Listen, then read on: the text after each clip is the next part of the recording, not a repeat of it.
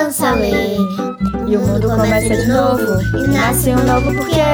Porquê, porquê, porquê. Criança lê. Série Criança Lê, do projeto Literatura Infantil e os ODS da Agenda 2030 da ONU, da Biblion, a biblioteca digital gratuita de São Paulo. Olá, eu sou a Kiara Terra, sou contadora de histórias, escritora e pesquisadora das infâncias, e você está ouvindo o episódio número 13, Água Boa. Ele se refere ao Objetivo de Desenvolvimento Sustentável número 14, Vida na Água. Para começar, a gente convida você a conhecer o livro Antes de Mim, da Emmanuelle Rousseau, com tradução do Ricardo Barreiros, que saiu pela Calis Editora. Depois, quem chega é o Johan, contando pra gente sobre vários mundos e várias culturas. E o Miguel vai definir bioma e ecossistema. Você conhece essas palavras? Eu acho que um bioma é uma sociedade ecológica desenvolvida. Depois, o professor Denis fala sobre a liberdade de acreditar em diferentes histórias de começo do mundo e a tolerância a diferentes crenças. Sim, em cada povo, em cada cultura, existe um olhar diferente para a criação do mundo. E eu converso com algumas crianças que me trouxeram perguntas filosóficas e desafiadoras. Por que, que precisa pagar para viver? Será que alienígenas existem? Qual é o sentido da vida? Na sequência, o Nicolas faz uma carta para a floresta, para os rios e para os outros modos de vida no planeta. E a Anitta Martins conversa com a gente sobre a importância de se entender como parte do organismo vivo da Terra entender que estamos integrados ao meio e que precisamos preservá-lo. E para terminar, a gente conversa com a Elisângela Silva, da biblioteca Hans Christian Andersen, sobre qual é a biblioteca dos sonhos dela. Ah, vem ouvir, tá bonito demais!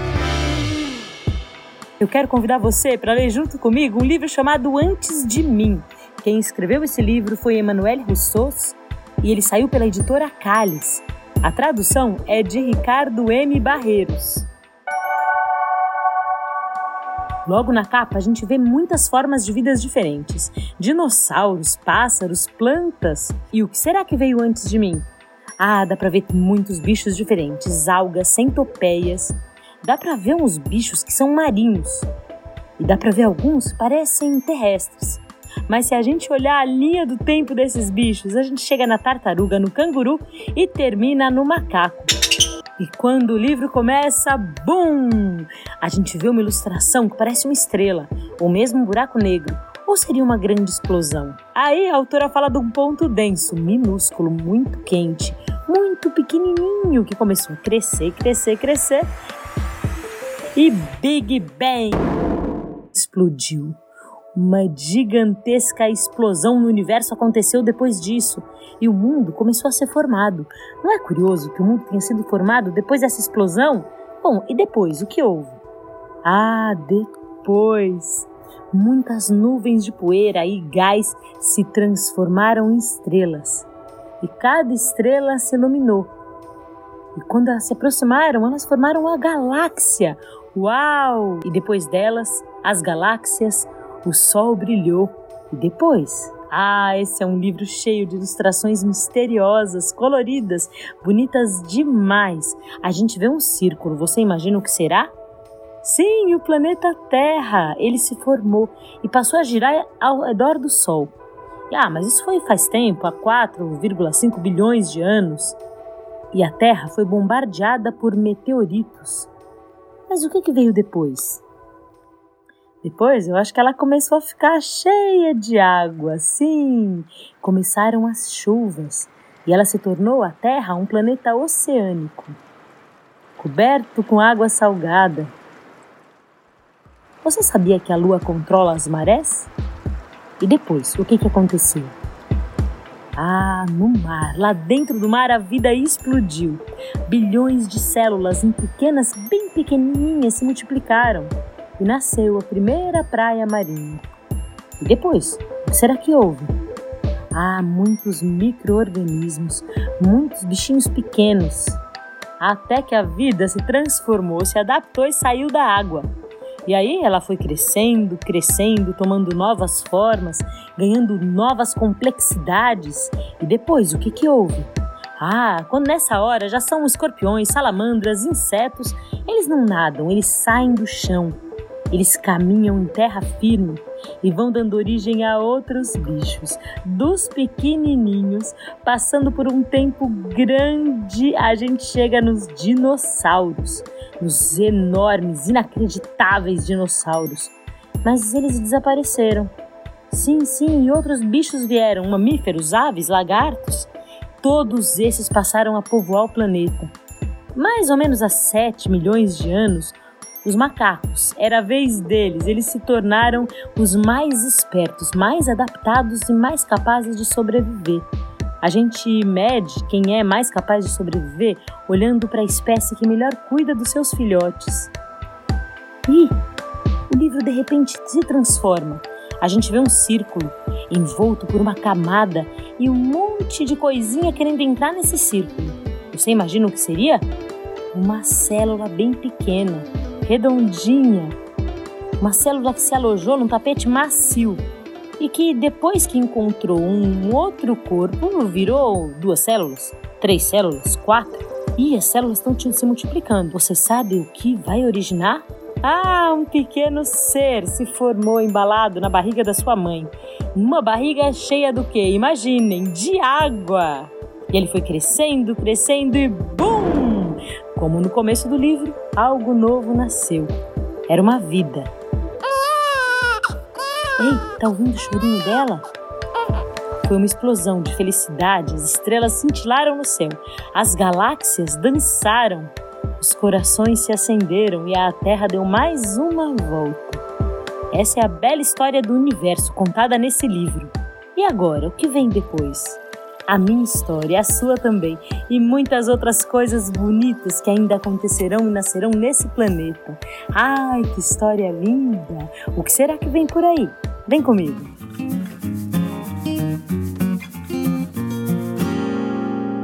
Ah, essa leitura de antes de mim me deixou com uma pulga atrás da orelha. Uma pulga não, muitas perguntas. Como será que tudo começou?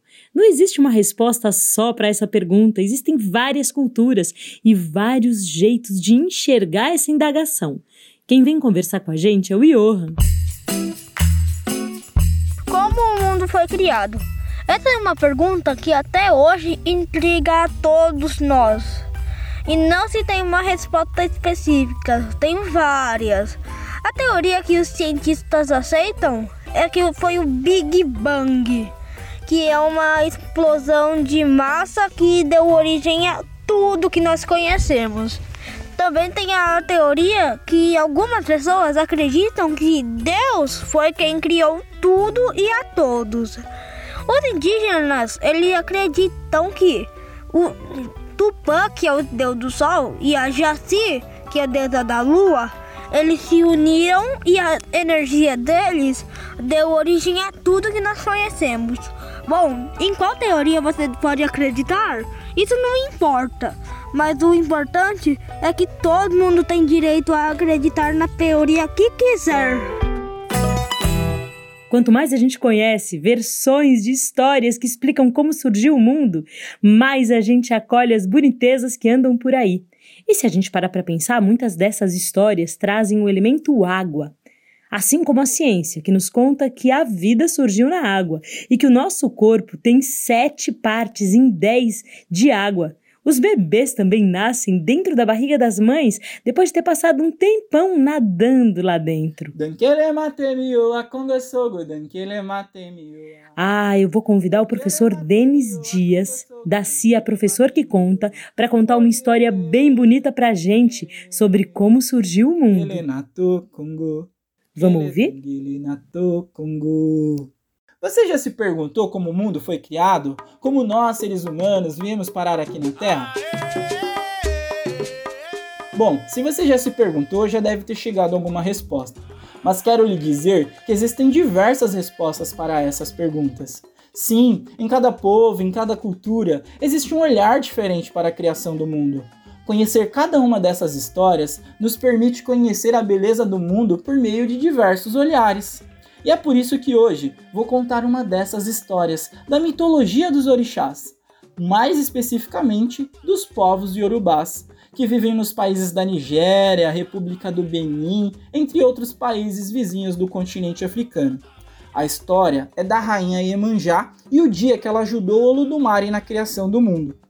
Um certo dia, Olodumare Olufim estava lá vivendo no infinito, só que cansado, sabe? Cansado de não poder falar com ninguém, de não poder brigar, brincar, de não poder fazer nada com ninguém.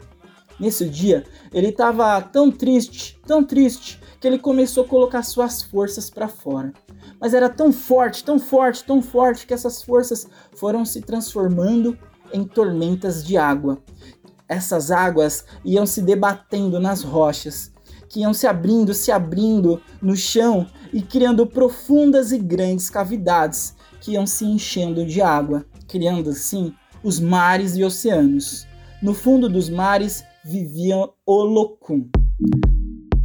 Na superfície dos mares vivia Iemanjá, com seus peixes, corais, conchas. Era a rainha do mar e ela era coroada pelo lindo arco-íris chamado Oxumari. Olodumare e Iemanjá, a mãe dos orixás, dominaram juntos o fogo no fundo da terra e o entregaram a poder de Aganju, o mestre dos vulcões, por onde ainda respirava, sabe, aquele fogo bem aprisionado? O fogo que se consumia na superfície do mundo, eles conseguiram apagar. E com as cinzas, o orixá Oko fertilizou os campos, propiciando o nascimento das ervas, frutas, árvores, bosques e florestas, e estes foram entregues aos cuidados de Ossan. Nos lugares onde as cinzas foram escassas, sabe, bem pouquinho, nasceram os pântanos, e nos pântanos nasceu a peste.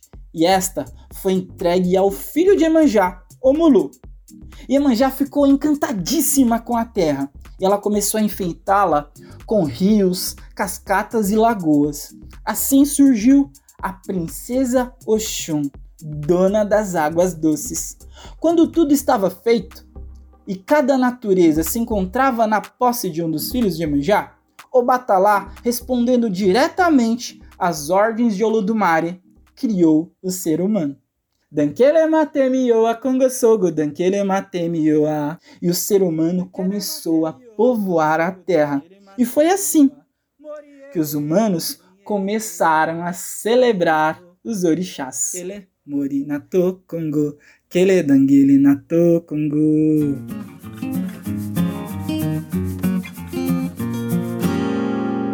eu convidei o Johan para contar para a gente como surgiram as várias espécies, os vários modos de vida no planeta. Assim, lá do comecinho, até chegar nos humanos. Vamos ouvir? Como surgiu a humanidade? Esta é uma pergunta onde todo mundo se pergunta. Tem alguns que dizem que foi Deus que criou, e tem outros que dizem que foi o Big Bang. Hoje eu irei contar para vocês a teoria do Big Bang. No começo de tudo, o, o mundo era um nada vazio, que não tinha absolutamente nada. Aí então aconteceu. Pum! Uma mega explosão, onde foi dando vida a tudo. Teve até uma pequena molécula chamada DNA. Dentro do DNA, existem muitas outras moléculas. São tantas que eu não conseguiria contar em um vídeo só para vocês. Então, vamos direto do DNA. O DNA ele vai se evoluindo, pode ir virando amebas, depois bactérias. Aí o primeiro sinal de vida que já existiu. Se a teoria do Big Bang for correta, o primeiro organismo vivo que foi criado é uma, foi o Archaea. É uma criatura que nasceu na era pré-cambriana, a era mais antiga de todos os tempos. Após essa era pré-cambriana, vem a era cambriana, que onde deu vida ao trilobita. Parecia tipo um lagarto pré-histórico com meio que uma tartaruga com concha. E milhões de anos depois vieram os dinossauros. Só que, como sabemos, teve um meteoro que acabou com os dinossauros, erradicou a maioria. Hoje a gente tem alguns dinossauros chamados pássaros. E enquanto eu tô falando aqui, um pássaro acabou de passar aqui fora. Eles são dinossauros, mais precisamente os parentes evoluídos dos raptors. E depois disso, milhões de anos, para ser mais exato, 70 milhões, teve houve uma grande evolução. Agora ficou seres humanos como nós conhecemos, mas antes dos seres humanos vieram os homens da cavernas. Eles enfrentaram vários animais, por exemplo, mamutes, tigres, dentes de sabres, entre outros. E dividiram a história em duas partes, antes de Cristo e depois de Cristo. Teve várias culturas, por exemplo, os maias, as astecas, os índios. Porém, os maias e os astecas foram exterminados. Então ficaram só os índios para contar a história. Tanto que o Brasil, onde a gente está, foi criado pelos índios. Os índios já viviam aqui. A, o Portugal veio e tomou toda a glória. Mas vocês sabiam que antes de Portugal chegar ao Brasil, os chineses já chegaram aqui? É isso mesmo. Os chineses são os supostos descobridores do Brasil. Que os chineses inventaram o macarrão, descobriram o Brasil. A China é o país mais evoluído de todos os tempos. É muito bonito pensar que existem vários modos de vida e que todos eles existem juntos no planeta. São muitos modos, corpos diferentes, jeitos de respirar diferentes, existências e experiências na Terra. Agora, algumas palavras me deixaram muito intrigadas na história do Johann. E mesmo quando eu estudo ciências e olho para como surgiu o mundo e como a gente vive hoje, é bonito pensar na preservação do meio ambiente quando a gente olha para a gente como parte desse ambiente. E algumas palavras trazem chaves importantes. Uma delas é a palavra bioma. Você sabe o que é bioma? E ecossistema? Quem vem conversar sobre isso com a gente é o Miguel e o Johan. Acho que um bioma é? Eu acho que um bioma é uma sociedade ecológica desenvolvida, o qual tem um tipo predominante de, de vegetação. Por exemplo, tem cerrado e muitos outros. Oi, eu sou o Miguel e vocês sabem o que, que são ecossistemas? Ecossistemas são grupos de animais e plantas interagindo com seres não vivos que moram lá nos biomas e dependendo do, da região em que está no bioma pode ser que só tenha essa espécie de animal ou planta nesse local do bioma. Ah, Miguel, você tem razão. A floresta é muito diferente do deserto e os modos de vida nesses lugares também diferem. Eu conversei com a bióloga Anita Martins, que vem falar com a gente sobre essas diferenças e sobre como a humanidade se enxerga no meio disso tudo. Vamos ouvir? Oi. O que são os biomas? Os biomas são determinadas regiões que apresentam características típicas de fatores não vivos, como clima e relevo, e fatores vivos, como as plantas e os animais. E em um bioma, temos todos esses fatores vivos e não vivos interagindo o tempo todo entre si. E a isso chamamos ecossistema, ou seja, esse conjunto de interações. No mundo, existem sete grandes biomas que são a tundra, taiga, floresta temperada, floresta tropical, savanas, pradaria e deserto. Você já sabe que no deserto, por exemplo, chove pouco e tem animais e plantas que só encontramos por lá. E na floresta tropical, ao contrário, chove muito, mas da mesma forma ela abriga animais e plantas que só encontramos ali. Além dos decompositores, a nossa espécie distribui-se por todo o globo e é parte dessas interações, é parte de vários ecossistemas. Entretanto, a ação humana é frequentemente predatória e, por conta disso, há muitas formas de vida já extintas e tantas outras ameaçadas de extinção. Precisamos urgentemente nos entender como parte desse todo, entender que estamos integrados ao meio e que precisamos preservá-lo para que possamos garantir a vida de diferentes espécies e também a nossa própria existência. Você tem razão, Anitta. Não dá para separar quem a humanidade é da natureza. A humanidade é a própria natureza. Eu acho que a gente sabia disso quando a gente nasceu, quando a gente respirou pela primeira vez, quando a gente aprendeu a andar apoiando no chão, olhando para o céu. Alguma coisa aconteceu com a gente, desde que a gente era pequeno até quando a gente se tornou um adulto. E às vezes, homens e mulheres ficam um pouco confusos, um pouco atrapalhados e se lembram muito pouco da necessidade de proteger o planeta. Ah, se a gente pudesse escrever uma carta para todos os seres falando sobre isso. Ah, como seria bonito. E essa carta foi escrita, vocês sabiam? Não por mim, mas pelo Nicola Saltini. Vamos ouvir? Olá, ser vivo. Sejam plantas, animais, humanos. Na minha opinião, todos têm que ter uma relação boa e saudável. Nenhum pode interromper o ciclo do outro, e todos temos que viver em paz. Talvez, no futuro, poderemos entender a linguagem dos outros. Dizem por aí que as árvores conversam entre si. Então, será que um dia nós poderemos estabelecer uma união entre todos os seres vivos? Sem brigas, com paz e dedicação, estabeleceremos uma amizade verdadeira.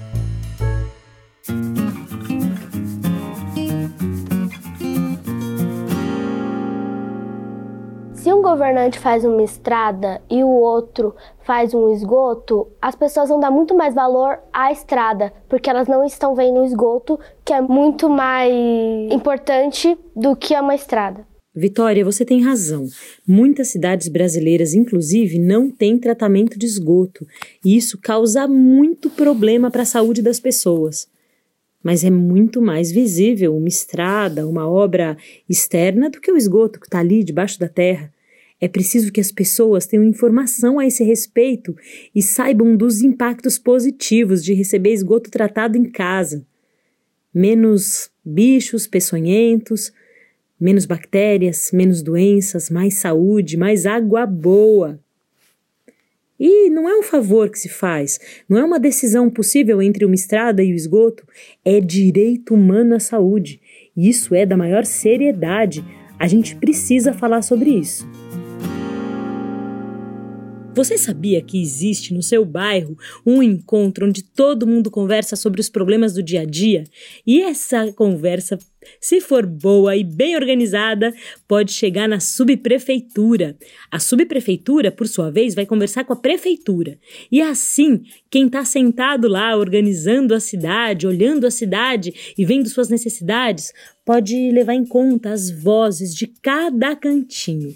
É importante poder falar do que acontece. É importante lembrar que a água não é alguma coisa que a gente pode viver sem ela, que a água é um bem essencial, que está muito ligado à nossa saúde e que a gente veio da água. A água é um direito humano. Então coloquem a boca no mundo. Eu acho que esse episódio está chegando ao fim. Vamos fazer o seguinte? Eu quero convidar vocês para a gente ouvir qual é a Biblioteca dos Sonhos da Elisângela Silva, da Biblioteca Hans Christian Andersen, lá de São Paulo. Quem sabe você não dá uma passadinha por lá? Vem ouvir! Ai, a minha Biblioteca dos Sonhos é uma biblioteca que tem muitos livros, muitos livros novos, coloridos, divertidos. O Joaquim tá falando brinquedos, também tem brinquedos muitas brincadeiras. E além disso, de brinquedos, brincadeiras e muitas atividades e livros, também tem profissionais que possam fazer a mediação e permitir até desenhos também com as, né, as atividades voltadas para criança. É isso, é uma biblioteca dos sonhos, colorida, divertida para todos. Entre as casas, estantes, estrelas, na escola, na rua ela é história, beleza completa. O nome dela é biblioteca. O nome dela é biblioteca.